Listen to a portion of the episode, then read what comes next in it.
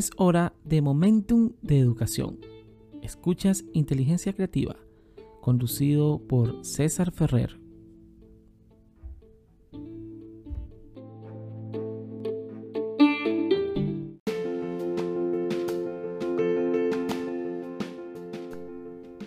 Aprendizaje significativo.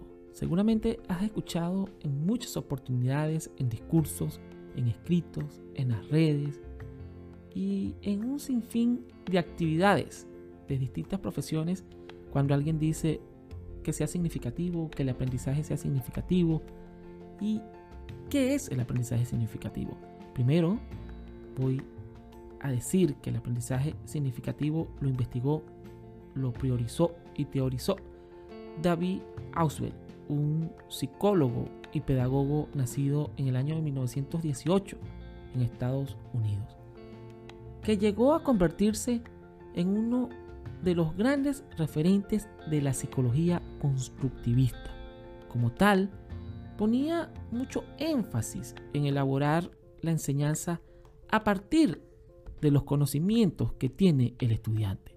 Es decir, que el primer paso en la tarea de enseñar debía ser averiguar lo que sabe el estudiante, para así conocer la lógica que hay detrás de su modo de pensar y actuar en consecuencia.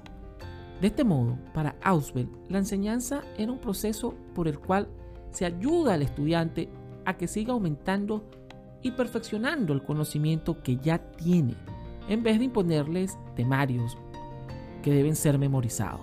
La educación no podía ser una transmisión de datos unilaterales, sino un todo. Entonces, ¿qué es el aprendizaje significativo? La idea de aprendizaje significativo con la que trabajó Auswell es la siguiente. El conocimiento verdadero solo puede nacer cuando los nuevos contenidos tienen un significado a la luz de los conocimientos que ya se tienen. Es decir, que aprender significa que los nuevos aprendizajes conecten con los anteriores. No porque sean lo mismo, sino porque tienen que ver con estos de un modo que se crea un nuevo significado.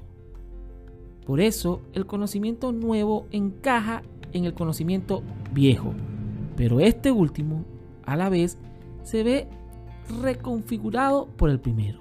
Es decir, que ni el nuevo aprendizaje es asimilado de modo literal, literal en el que consta en los planes de estudio, ni el viejo conocimiento queda inalterado.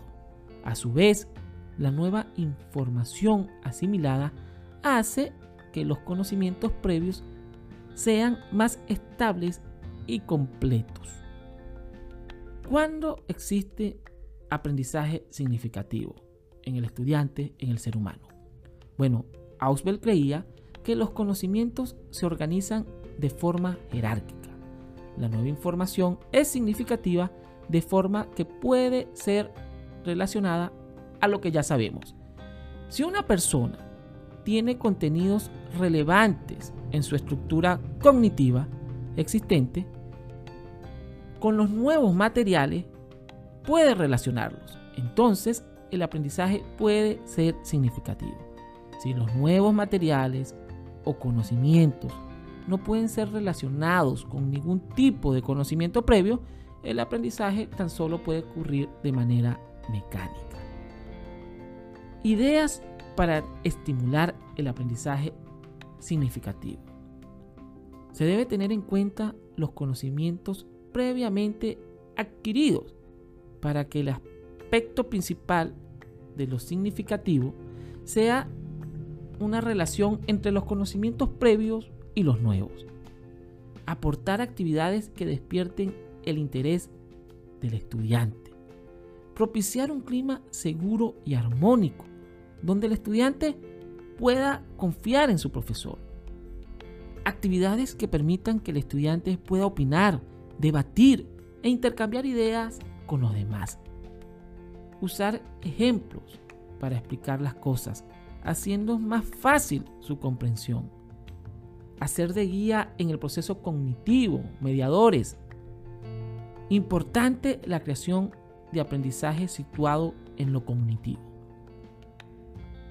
Ausberg desarrolló esta teoría sobre el aprendizaje que se encuentra dentro del ámbito de la psicología constructiva, en el que se considera al individuo como un constructor activo de su realidad y experiencias.